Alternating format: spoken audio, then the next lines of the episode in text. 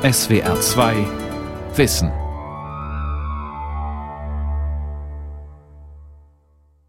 Erdgas ist das neue Gold.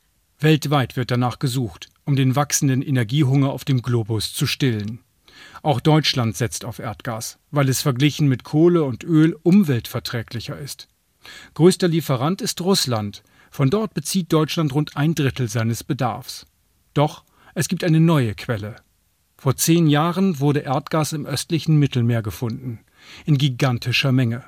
Die Anrainer am Mittelmeer freuen sich, Zypern, Ägypten, Israel und die Palästinenser. Sie wollen trotz bestehender Probleme zusammenarbeiten. Wenn man einen solchen Markt hat, dann gibt es zwei Wege. Entweder man konkurriert und diese Art Konkurrenz endet im Konflikt. Oder aber man kooperiert und stellt sicher, dass alle davon profitieren. Erdgas im Mittelmeer. Neue Chance für den Nahen Osten? Von Susanne El Khafif.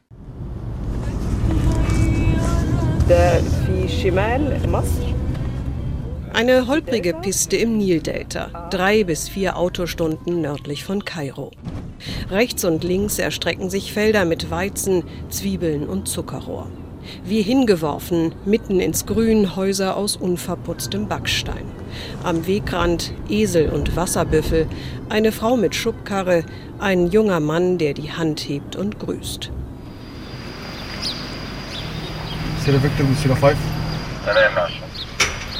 Schließlich eine hohe Mauer, Wachtposten, ein Schild mit der Aufschrift No Photos, Fotos nicht erlaubt. Beim Hineinfahren sind flache Wohngebäude zu sehen. Dahinter eine große Fläche, auf der unzählige Rohre verlegt sind. Parallel, über und untereinander. Dazwischen große Zylinder und Tanks. Auf den ersten Blick ein großes Durcheinander, verwirrende Installationen aus Metall, fast futuristisch. Wir sind angekommen. Die Sug, das ist eine Anlage zur Aufbereitung von Erdgas. Es kommt von sieben Feldern über unterirdische Pipelines aus bis zu 3000 Metern Tiefe. Die Anlage gehört dem Erdölkonzern Wintersaldea. Die Felder von Dissuk sind nicht die einzigen im Land. In den letzten Jahren kam es zu weiteren, weitaus größeren Funden. In Ägypten und in der ganzen Region. Das Unternehmen Eni, die Fundstelle namens Zor. August 2015. Der italienische Energiekonzern Eni meldet eine Sensation. Er hat Sohar entdeckt, ein gigantisches Gasfeld im östlichen Mittelmeer.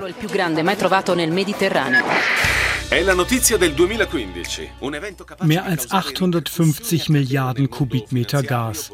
Ein Schatz tief unten unter dem Meeresgrund, knapp 200 Kilometer vor der Küste. Ägypten darf ihn heben.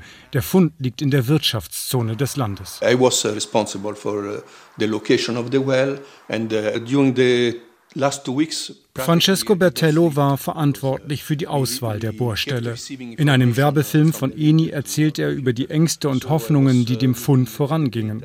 Bei einem Misserfolg, das war ihm klar, hätte sein Konzern Unsummen in den Sand gesetzt. We knew that something fantastic was wir wussten, dass etwas Großartiges geschehen würde. 300 Meter, 400 Meter, 500 Meter, 600 Meter. Ich dachte schon, die Messung würde nicht stimmen, doch dann kam der Meeresboden. Was für enorme Mengen an Gas. Eine Säule von 600 Metern. Es war fantastisch. Die deutsche Öffentlichkeit nahm von der Entdeckung des gigantischen Gasfeldes Sohar kaum Notiz. Doch Fachkreise und die Führungsetagen der großen Energiekonzerne wurden hellhörig.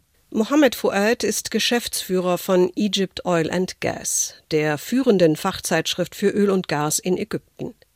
Er ist seit langem mit dem Thema vertraut. Für ihn kam der Fund nicht überraschend.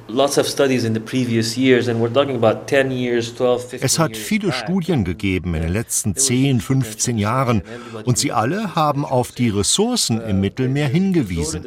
Sohr gilt heute als zweit- oder drittgrößte Entdeckung überhaupt. Und Funde dieser Art machen klar, da gibt es noch viel mehr, was es zu entdecken gibt. 2009 nimmt die Gassaga des Mittelmeers ihren Anfang. Erst werden Tamar und Leviathan gefunden, zwei ebenfalls spektakuläre Gasfelder in der Wirtschaftszone Israels. Dann folgen Aphrodite, das zu Zypern gehört, und 2015 das ägyptische Soher. Und die Meldungen über weitere große Funde reißen nicht ab. Schätzungen gehen von Billionen und Aberbillionen Kubikmetern Gas aus. When you have a market, an area so small, wenn man einen solchen Markt hat, ein Gebiet, das so klein ist und um das gleichzeitig ein solcher Wettbewerb tobt, dann gibt es zwei Wege. Entweder man konkurriert und diese Art Konkurrenz endet im Konflikt. Den gibt es bereits mit der Türkei.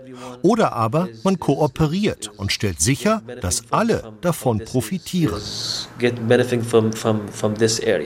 Sieben Anrainer des östlichen Mittelmeers entschieden sich zusammenzuarbeiten. Mitte Januar 2019 versammeln sich die Energieminister von sechs Staaten in Kairo. Zypern, Griechenland, Italien, Ägypten, Jordanien, Israel und der Energieminister der palästinensischen Autonomiegebiete. Sie verkünden die Gründung eines Forums, das Eastern Mediterranean Gas Forum, mit Sitz in Kairo.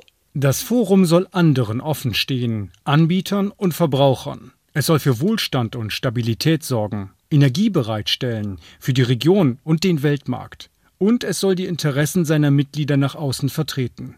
Denn die Länder wissen, jedes Land für sich ist nur ein kleiner Player im internationalen Gasgeschäft. Zusammen aber können sie den Großen auf Augenhöhe begegnen.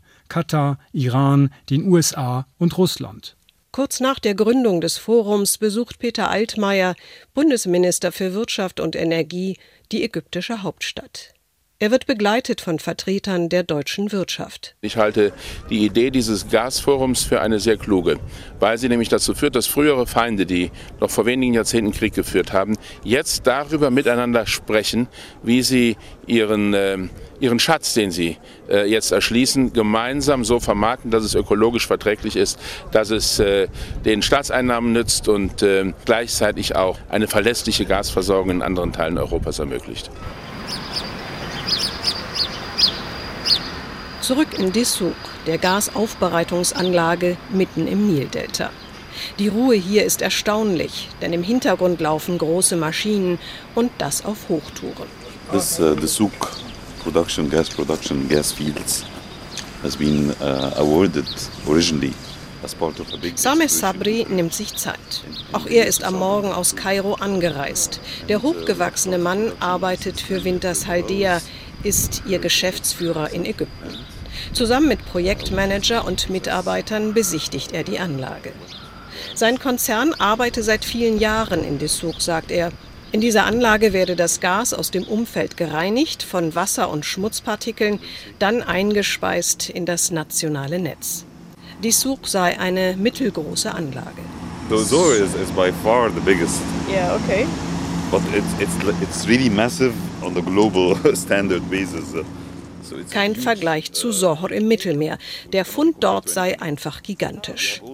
Und dann erklärt Sameh Sabri, dass auch sein Konzern große Felder im Mittelmeer erschließe, zusammen mit den Briten, etwa 200 Kilometer vor der Küste. Sabri ist Ägypter. The level of acceptance of people in Egypt to oil and gas die Akzeptanz des Öl- und Gassektors in meinem Land ist deutlich höher als in Europa. Für die Ägypter ist der Öl- und Gassektor der Motor ihrer Wirtschaft. Jeder hier hat unter Stromausfällen gelitten, unter Engpässen bei Diesel und Benzin. Die Leute verstehen, dass die großen Investitionen wichtig waren. Es gibt keine Stromausfälle mehr. Ägypten hat früher in kleinen Mengen Gas exportiert. Der Aufstand gegen den früheren Präsidenten Mubarak 2011 und die politischen Unruhen danach führten jedoch zu einem verheerenden Niedergang der Wirtschaft. Gas musste fortan eingekauft werden, für viele immer knapper werdende Dollar. Die Präsidentschaft von Abdel Fattah Hassisi brachte den Wandel. Vor allem der Energiesektor, der dank des Erdöls traditionell stark ist, profitierte von Reformen. Subventionen wurden abgebaut und der Wettbewerb gestärkt. Als 2015 das Gasfeld Socher entdeckt wird, ist das für viele Ägypter ein Geschenk des Himmels. In kurzer Zeit erschlossen, katapultierte es das Land energiepolitisch nach vorne. Bereits Ende 2018 macht sich Ägypten von Gasimporten unabhängig, wird wenige Monate später erneut zum Exporteur. Doch Kairo will mehr. Ägypten soll Drehscheibe des regionalen Gashandels werden. Kairo will zusätzlich Gas kaufen, weiterverarbeiten, dann verkaufen. In eigenen LNG-Anlagen, Anlagen, in denen Gas verflüssigt wird, um es dann per Schiff zu exportieren. Maria Moreus Hansen gehörte der Wirtschaftsdelegation an, die mit Bundesminister Altmaier Ägypten besuchte. Sie glaubt, dass die ägyptische Regierung ihr Ziel erreichen kann.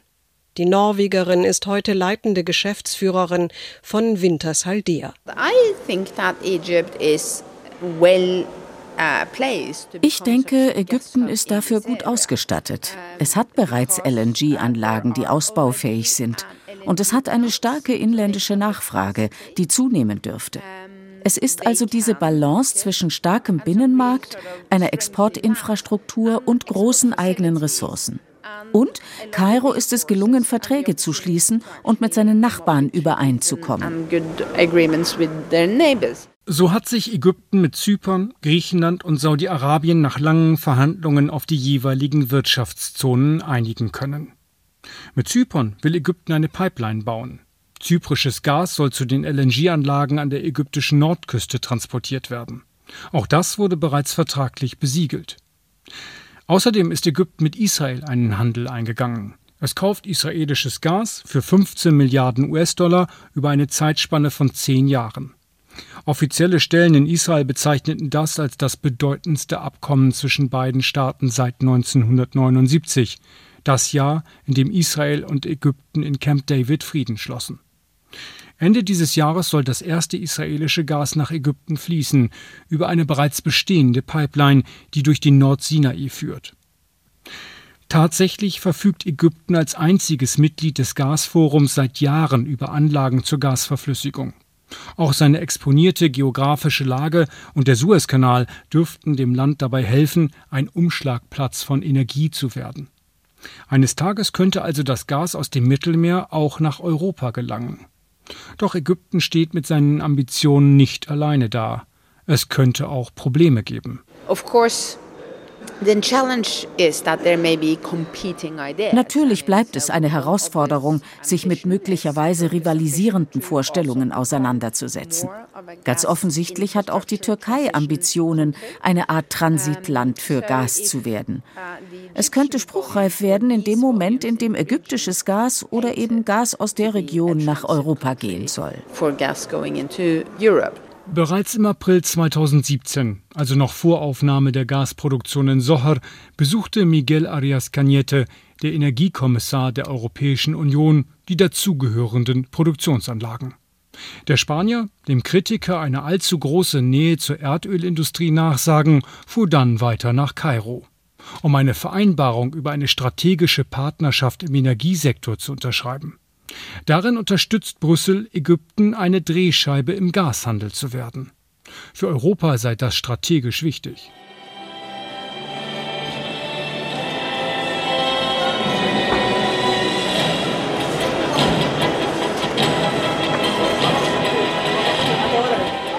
Es hat etwas vom Goldrausch im Alaska des 19. Jahrhunderts. Doch es geht dabei gesittet und geschäftig zu. Februar 2019, Egypts, die internationale Erdölmesse des Landes, hat ihre Tore geöffnet. Die großen Hallen in Neu-Kairo sind gut besucht. Shell, BP, Total, Apache, Chevron und Eni, ExxonMobil. Alle großen Energiekonzerne sind vertreten. Hier werden Kontakte geknüpft und Geschäfte gemacht. Dazwischen unübersehbar die Länderpavillons. Chinesen, Amerikaner und Russen einträchtig nebeneinander. Erstaunlich einträchtig angesichts der Spannungen, die die Weltpolitik beherrschen. Doch trotz aller Euphorie und dem vermeintlich friedlichen Miteinander auf dem Messegelände, eines ist nicht zu übersehen. Europäer und Amerikaner sind deutlich mehr vertreten und auf den Podien sitzen keine Russen, Iraner oder Kataris und auch keine Türken. Drei Konflikte mindestens zeichnen sich ab. Sollten sie eskalieren, droht dem Gasforum, das gerade erst gegründet wurde und dessen Geschäftsbedingungen im Detail noch ausgearbeitet werden, ein jähes Ende. Die größte Gefahr für die Arbeit des Forums stellt derzeit wohl die Türkei dar. Sie ist gewichtige Regionalmacht, ebenfalls Mittelmeeranrainer, aber eben kein Mitglied des Gasforums, weil ihr Verhältnis zu Israel und Ägypten gestört ist. Und die Türkei lehnt die Mitgliedschaft Zyperns im neuen Gasforum vehement ab. Tatsächlich ist Zypern bis heute geteilt in Nord und Süd. Der Norden wird nur von der Türkei als Staat anerkannt, der Süden gehört seit 2004 zur Europäischen Union und erhebt den Anspruch, für ganz Zypern zu sprechen. Dagegen stellt sich die Türkei. Sie versteht sich als Schutzmacht von Nordzypern, erklärt alle Abkommen und Verträge, die der Süden geschlossen hat, für ungültig. Also auch alle Verträge im Erdgasgeschäft. Es gibt ein weiteres Problem. Die Türkei pocht darauf, dass Zypern eine Insel ist. Deshalb habe, so Ankara, der Süden auch kein Recht, seine Wirtschaftszone als Festland zu definieren, also die 200 Seemeilen vor seinen Küsten für sich zu beanspruchen und damit auch nicht das Gas, das sich dort befindet. Im Klartext, die Türkei reklamiert das Gas für sich, hat ihrerseits damit begonnen, in den umstrittenen Gewässern zu bohren. Die EU bezeichnet das türkische Vorgehen als illegal und hat unlängst Strafmaßnahmen verhängt. Eine weitere Eskalationsstufe. Die Sicherheitsexpertin Galia Lindenstrauß arbeitet für das Institute for National Security Studies in Tel Aviv. Sie erklärt, warum Ankara sich so positioniert, auch in Bezug auf das Gasforum. Galia Lindenstrauß ist in Israel über Skype erreichbar. Die Türkei nimmt die Kooperation im östlichen Mittelmeer als Provokation, als gegen sie gerichtet wahr und gegen Nordzypern. Kurz nach der Gründung des Forums hielt sie daher ein großes Flottenmanöver ab und demonstrierte Stärke. Vorerst droht Ankara nur, auf lange Sicht aber kann es zu Missverständnissen kommen, die in größere Konfrontationen ausarten. Für die Sicherheitsexpertin steht fest, dass die Teilung Zyperns überwunden werden muss. Nur dann könne das Gas friedlich gefördert werden. Eine Lösung liegt derzeit jedoch nicht auf der Hand. Nicht nur die betroffenen Staaten Türkei, Zypern und Griechenland kommen keinen Schritt weiter, auch die Vereinten Nationen bemühen sich als Unterhändler vergeblich. Ein möglicher zweiter Konflikt ergibt sich aus der Zusammensetzung des neuen Forums selbst. Israelis und Palästinenser unter einem Dach, trotz aller von Gewalt geprägter Konfrontation um die Gründung eines Staates Palästina. Steht das Gasforum da tatsächlich für einen Neuanfang? Im Alltag gebe es mehr Koordination zwischen beiden Seiten, als Europa vermute, meint dazu Ophir Winter. Auch er ist Sicherheitsexperte in Tel Aviv. Winter hofft, dass das Gasforum Israel dabei hilft, seine Isolation in der Region zu überwinden. Uh. Das Gas, vielleicht ist es eines der Geheimnisse für den Erfolg des neuen Forums. Es dient allen. Eine Kooperation fällt da leichter obwohl sie für Israelis, Palästinenser und einige arabische Staaten nach wie vor sehr heikel ist. Aber Gas ist eine so pragmatische und praktische Sache. Bleibt die Rivalität zwischen den USA und Russland. Der dritte Konflikt, der den Erfolg des neuen Gasforums zunehmend gefährdet. Well,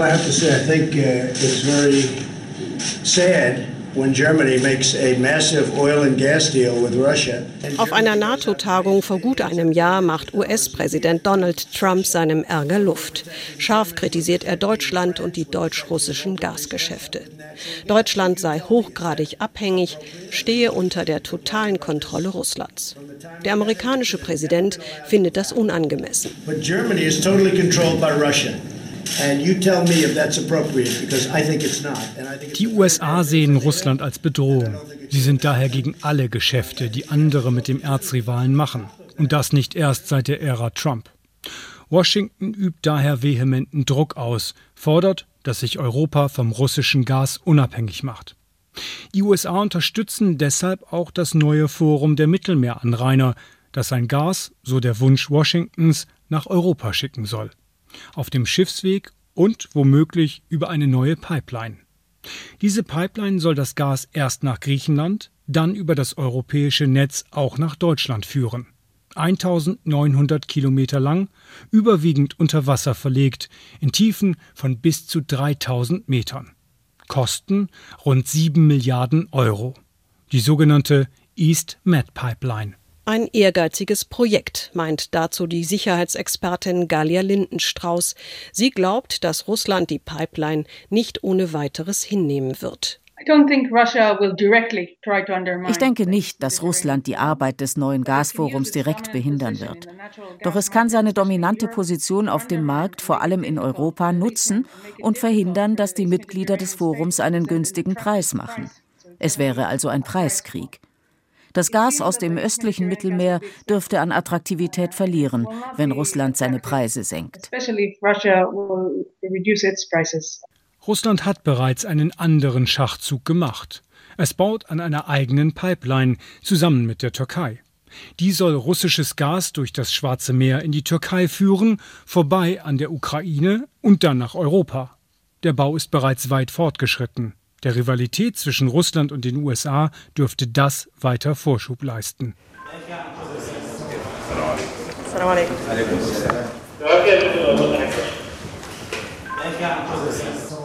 Ein freundlicher Gruß beim Betreten des Kontrollraumes in die Souk. Dann ergreift ein Mitarbeiter das Wort, erklärt die Arbeit in der Gasaufbereitungsanlage, erklärt die Arbeit hier im Kontrollraum. Vor großen Bildschirmen sitzen vier Männer, verfolgen aufmerksam, wie die Maschinen arbeiten, ob der Druck in den Pipelines stimmt. Ist er zu niedrig, dann kommt kein Gas, ist er zu hoch, dann drohen die Leitungen zu platzen. Dann wird es gefährlich. But was there a main accident? No. Einen Unfall habe es bislang nicht gegeben. Gott sei Dank. Die Sicherungssysteme hätten funktioniert. Das Team aus Wintershaldea und ägyptischem Partner sei eingespielt. Sicherheit, das überhaupt ist das Stichwort. Und Transparenz, Sozialprojekte in den Dörfern drumherum, Umweltstandards. Sein Konzern habe sich weltweit zu denselben hohen Standards verpflichtet, sagt Sameh Sabri, Geschäftsführer von Wintershaldea in Ägypten. Ob nun in Deutschland oder anderswo, das sei Firmenpolitik, Abfackeln von Gas etwa, das gebe es hier nicht. Beim Hinausgehen zeigt er auf ein bizarr aussehendes großes Etwas und nennt es Pig. You have heard many times the word pigging. Yes. This comes from what's so called a pig. Yes. It's something not nice here in Egypt. Uh, it's actually very I mean, nice I mean, for I mean, us. For nice. us, it's very nice. It's a nice pigging, pigging is, is our means, just to simplify it. Pigging is ein Pig, so die Auflösung des Rätsels, ist ein Molch. Nicht so hübsch wie die Amphibie mit gleichem Namen, aber ähnlich nützlich. Ein ovaler Gegenstand mit Bürsten, der zum Reinigen und zur Inspektion von Pipelines eingesetzt wird. Bismillahirrahmanirrahim. Good morning, Your Excellency, Minister Peter Altmaier, Minister of Economy and Energy for Germany. Frühjahr 2019. Wirtschaftsvertreter aus Deutschland und Ägypten haben sich in Kairo versammelt. Tarek El-Mullah, der ägyptische Ölminister, begrüßt sein Publikum, spricht dann über die eingeleiteten Reformen. Auch Peter Altmaier, Bundesminister für Wirtschaft und Energie, ergreift das Wort. Beide Seiten erklären, dass sie enger zusammenarbeiten wollen, auch im Energiesektor. Deutschland will aus der Atomenergie und der Kohle aussteigen. 2017 deckten Atomenergie und Kohle noch immer fast 50 Prozent des deutschen Energiebedarfs. Ernüchternde Zahlen. Peter Altmaier will es pragmatisch angehen. Wir werden in den nächsten Jahrzehnten ohnehin mehr Gas brauchen. Das ist ja der Grund, warum die Nord Stream-Leitung gebaut wird. Das ist der Grund, warum wir weiterhin auch Gasimporte durch die Ukraine brauchen.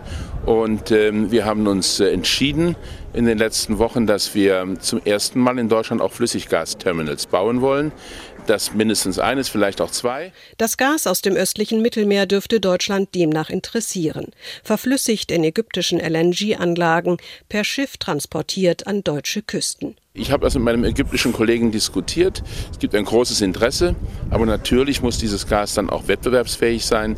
Das heißt, es muss sich preislich gegenüber anderen Angeboten behaupten können. Deutschlands Energiebedarf wächst.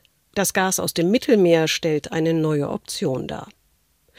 Doch auch wenn Erdgas klimafreundlicher ist als Kohle und Erdöl, bleibt es ein fossiler Energieträger.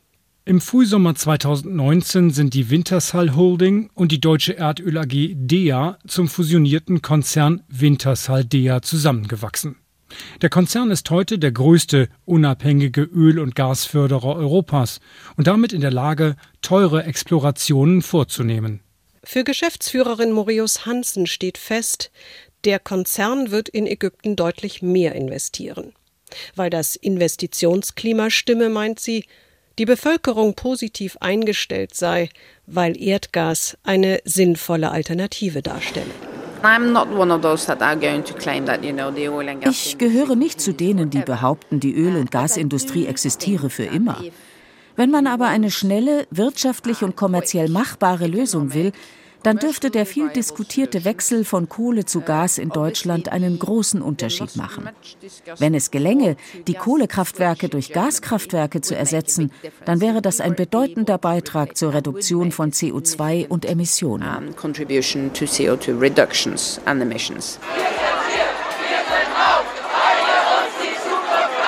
Die Schülerinnen und Schüler, die auch in Deutschland gegen den Klimawandel demonstrieren, dürften damit nicht zufrieden sein. Sie fordern, ab 2035 darf es nur noch erneuerbare Energie geben. Aus Biomasse, Wind, Sonne und Wasser.